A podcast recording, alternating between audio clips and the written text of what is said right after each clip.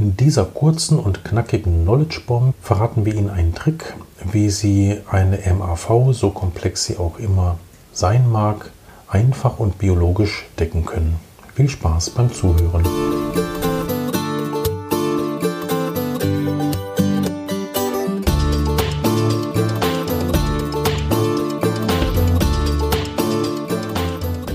Und, und ich sitze hier wieder mit Frau Kersting. Das ist Nach richtig. Einem langen endodontischen Arbeitstag habe ich mir gedacht, wir machen heute mal ein ganz anderes Thema. Wir sprechen über die MAV, die Mund-Antrum-Verbindung. Sie ziehen ja wahrscheinlich hin und wieder Zähne, ne? Ja, das ist richtig, genau. Ja. Bei mir ist es schon lange her, dass ich eingezogen habe. Also ich glaube, ja, sehr lange. Hatten Sie schon mal eine MAV? Ähm, nein, tatsächlich bisher noch nicht. Ich hatte wahrscheinlich Glück, aber ich muss sagen, wenn ich Zähne ziehe, dann teile ich die und dann mache ich das mit Mikrohebeln und ich mache es unter Mikroskop. Mhm. mhm. Also ich bin relativ vorsichtig. Es dauert dann auch relativ viel länger, aber der Defekt ist dann kleiner. Mhm. Und eine MAV hatten wir zum Glück noch nicht. Mhm. Aber ich hatte eine Patientin, da wurde ein Zahn gezogen und die hatte selbiges und es wurde großflächig aus der Wange Schleimhaut entnommen und gedeckt und ja. Mit allem, was dann so folgt, verstrichenes Vestibulum. Die Patientin hat das Gefühl gehabt, bei mimischen Bewegungen mhm. hat es gestört. Mhm. Ähm, das war alles ganz, ganz unkomfortabel. Mhm. Meistens und muss es ja dann nochmal nachoperiert genau. werden. Mit Rückverlagerung. Eine genau. Vestibulumplastik dann macht. Ja. Ja, es ist ja dann auch oft so, dass durch den, durch den Zug von dem Lappen ist der Knochen dann auch hinüber. Und dann sieht man ja im Heilungsverlauf, man kann das im DVT ja sehr schön mhm. sehen, dass ja wirklich da nur noch eine ganz dünne Kompakta ist. Ne? Mhm. Und dann geht halt meistens auch kein Implantat mehr ohne aufwendige, also wirklich aufwendige Operationen. Also ja.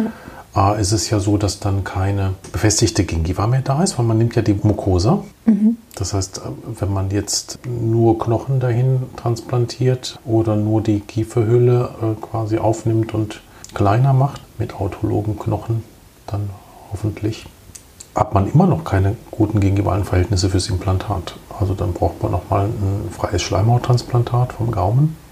Mhm. Und das ist eine lange Strecke. Wegen ja. einem kurzen Ereignis. Ja. Das alles muss gar nicht sein. Wissen Sie warum? Man kann Zähne erhalten. genau. Also einfach den Zahn drin lassen und gar nicht ziehen. Und dann, ja, dann passiert sowas auch nicht. Also klar kann im Rahmen einer endodontischen Therapie eine MAV entstehen, aber das ist ja ein Kinderspiel. Also wenn jetzt beim Spülen das Hypochlorid in die Kieferhülle ähm, läuft, ähm, dann merkt man das ja relativ zügig und dann kann man auch einfach gegensteuern und dann wartet man, bis die Schneidersche Membran sich wieder dort drüber verschließt. Mitunter kann es aber auch sein, dass da eine Fistel in die Kieferhülle gewesen ist und deshalb mhm. die Spüllösung da reinkommt. Also das ist schon so. Manchmal wundert man sich, man hat genau bis zum äh, terminalen Punkt des Apex instrumentiert und man spült und äh, der Patient gibt halt eben diesen Chlorgeschmack in der Nasennebenhöhle oder hinten quasi am Rachen langsam mhm. runterlaufend an. Fragt sich, naja, eigentlich äh, bin ich da ja weit von weg, aber nein, da ist halt eine Fistel. Also die mhm. kann in die Kieferhöhle genauso sein wie nach Palatinal. Meistens ist es ja nach Bukal im Oberkiefer. Ja, also das ist auf jeden Fall eine Aufforderung zur Zahnerhaltung. Die beste Art, die MAV zu vermeiden. Die zweitbeste Art, damit umzugehen, wenn es jetzt beim Extrahieren passiert. Kennen Sie die? Mhm. Habe ich Ihnen schon mal gesagt, ne? Oder ja, und ich hatte es in einem Modul auch ja, ja. Äh, im Masterstudiengang, ja.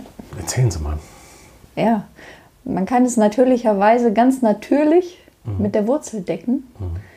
Und zwar indem man ziemlich viel des apikalen Anteils der Wurzel wegnimmt, so etwa zwei Drittel. Ja. Und den, den koronalen Anteil oder das koronale Drittel einen Korken benutzt, mit dem man die Flasche bzw. die Alveole wieder verkorkt. Mhm. Dann macht man eine Kreuznaht darüber. Zwei, drei Wochen später kann man mit einem kleinen Hebelchen sozusagen die Wurzelreste, die gewollten Wurzelreste vorsichtig entfernen und dann mhm. kann sich die Schleimhaut darüber gänzlich schließen. Ja. Richtig. Es gibt noch eine Modifikation dieser Technik.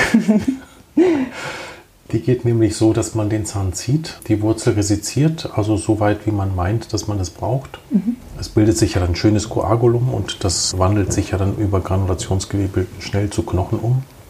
Man kriegt dann ja auch einen sehr schön breiten, weil man ja die bukale und palatinale Kortikalis, man verhindert ja, dass ein, ein Lappenzug die dünne Kortikalis dann degeneriert äh, dazu bewegt, sich zu resorbieren weil eben der Zahn mit seinem äh, Ligament ja nach wie vor funktionstüchtig ist. Also ich finde, man muss keine Naht drüber setzen, mhm. weil das kann ja nur passieren bei Molaren. Bei Prämolaren, ja, kann es auch passieren im Oberkiefer, aber eigentlich sind das Molaren mhm. und die sind ja in der Regel dreiwurzlig. Dann ist es so, dass, dass wenn man das so weit resiziert, die Wurzeln, dass die, dass die trotzdem ein bisschen divergierend bleiben. Wenn Sie den Zahn reindrücken, dann ist das wie ein Druckknopf. Das heißt, die müssen sie richtig gegen Widerstand reindrücken und dann macht und dann sitzt da drin. Dann fällt der auch nicht so schnell wieder raus. Und dann kann man einfach nur einen Wundverband machen aus einem Zinkoxideuginon, Copec. Und der blättert dann nach zwei, drei Tagen ab und der Zahn ist fest. Der fällt nicht mehr raus. Das verklebt sehr schnell. Mhm. Ich würde aber empfehlen, dass man retrograden Verschluss macht und das nicht extrahiert nach zwei bis drei Wochen, sondern das sechs bis acht Monate drin lässt. Ja. Weil die Ergebnisse sind ja dann so hervorragend in der Regel. Also wenn man jetzt nicht total die Wurzelhaut traumatisiert hat und den Zahn total ausgetrocknet hat, dann drohen einem ja auch nicht irgendwelche Resorptionen an der Wurzel und dann kann man sich ein zweites Mal die Frage stellen, ob der Zahn überhaupt raus muss. Wobei das ja voraussetzt, dass die Wurzeln nicht divergierend sind, sondern wirklich also in drei verschiedene Raumesrichtungen mhm. stehen, ja, ja. sondern wirklich äh, eher fahlartig sind. Ansonsten ist das äh, schwerlich machbar. Weil der Zahn dann auch manchmal bricht, ne? genau, Ziehen, und ja. wenn ich ihn rausziehe, dann bricht er mir die bukale Lamelle schon weg. Mhm. Und wann ziehe ich Zähne? Ich ziehe Zähne, wenn sie auf Knochenniveau bis Unterknochenniveau zerstört sind. Das heißt, packen sie. kann ich. packen kann ich sie eh nicht mehr. Ja, ja. Und dann muss ich sie teilen und dann das ist wahr. Im das Grunde genommen komme ich gar nicht mehr in diese mhm. schöne Lage, dass ich sagen kann, genau, wir machen wir doch noch Zahnerhalt. Ja, ja, ja, ja. Also bei den Zähnen, die Sie ziehen, äh, absolut d'accord. Und dann sollte ja. man, äh, dann ist aber jede Scheibe, die man dann noch über genau. hat von der Wurzel, ist wertvoll. Und dann können es auch drei Mini-Replantate ähm, sein. Ja die man dann mit so einer, mit, mit, mit einer Naht natürlich äh, fixiert, super ja. gut fixieren sollte. Da freut sich jeder Chirurg. Der später implantiert. Ja, der später ja, implantiert. Das ist ein breites Knochenbett. Ja. Richtig breites Knochenbett. Absolut. Und vor allem gute gingivale Verhältnisse. Mhm. Das ist, ähm, und das Implantat steht an der richtigen Stelle. Das sind mhm. alles riesige Vorteile. Ja, man kann sich auch Werkzeuge bedienen, äh, dass man so einen Zahn nur durch Zug entfernt. Also es gibt mhm. ja solche Systeme, die das mit speziellen Zangen und auch äh, gewinden und auch mit einer Hydraulik rausheben. Und man kann so eine Zange dann auch individualisieren, indem man das mit einem Autopolymerisat an den Zahn anpasst.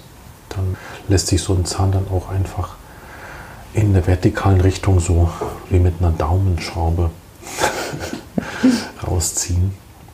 Also auch diese Techniken kann man verfeinern bis zum geht nicht mehr. Also das ist vielleicht ein ganz, ganz schöner, schöne kleine Knowledge Bomb, äh, weil heute haben wir nicht ganz so viel Zeit, weil wir heute so wahnsinnig viel, viele Endos gemacht haben. Und dann ist es eine sehr schöne, kurze biologische Folge. Das stimmt. Oder haben Sie noch eine Anmerkung? Mir fällt gerade nichts ein. Nicht. Gut, dann sage ich mal, viel Spaß beim Nachmachen. Äh, eine MAV kann ja eigentlich nur durch eine Extraktion entstehen. Na gut, durch ein Implantat kann es auch passieren. Aber ich glaube, da würden die Implantologen dann auch wirklich ähm, eher das Implantat reindrehen, wenn das passiert. Nehme ich mal an. Hoffentlich heben sie vorher die Membran an und bringen ein wenig. Ja gut, ja, dann, dann wäre es ja keine MAV in dem Sinne, ne? Also die, die gut. dann wäre es ja kein, dann wäre es ja nicht wirklich das, das weil die Membran noch intakt weil ist. Weil die Membran mhm. ja noch intakt ist. Also ich frage mich mhm. dann, jetzt ist es ja ein richtig fachfremdes Thema geworden, was wir da angepackt haben, was man dann da dort macht. Also ich denke schon, dass dann halt das Implantat die, beste, äh, die besten Heilungen dort gibt, aber vielleicht nicht, nicht wirklich äh, ganz bis Ultimo eingeschraubt. Hm. Ja, das hm. überlassen wir mal den anderen Spezialisten. In diesem Sinne, bis nächste Woche. Bis nächste Woche. Tschüss.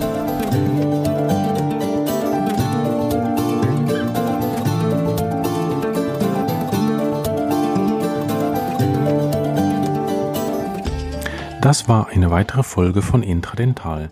Wenn Ihnen diese Folge gefallen hat, würde ich mich sehr über eine Bewertung bei iTunes freuen. Dadurch erhöhen Sie die Sichtbarkeit für interessierte Kollegen. Noch mehr würde ich mich über ein direktes Feedback freuen. Dafür können Sie in den Show Notes auf den Link ganz unten klicken. Sie gelangen dann auf eine Seite, wo Sie uns direkt eine Nachricht einsprechen können. Weiter können Sie uns natürlich auch eine E-Mail senden. Sie erreichen uns über info@intradental.de. Wenn Sie uns Patienten für komplexe Wurzelkanalbehandlung überweisen möchten oder an unseren Fortbildungen interessiert sind, besuchen Sie unsere Webseite www.siriusendo.de. Unsere wissenschaftlichen Veröffentlichungen finden Sie auf der Institutswebseite unter ormed.net. Ich freue mich, wenn Sie auch in der nächsten Folge wieder mit dabei sind. Diese erscheint sonntags um 10 Uhr.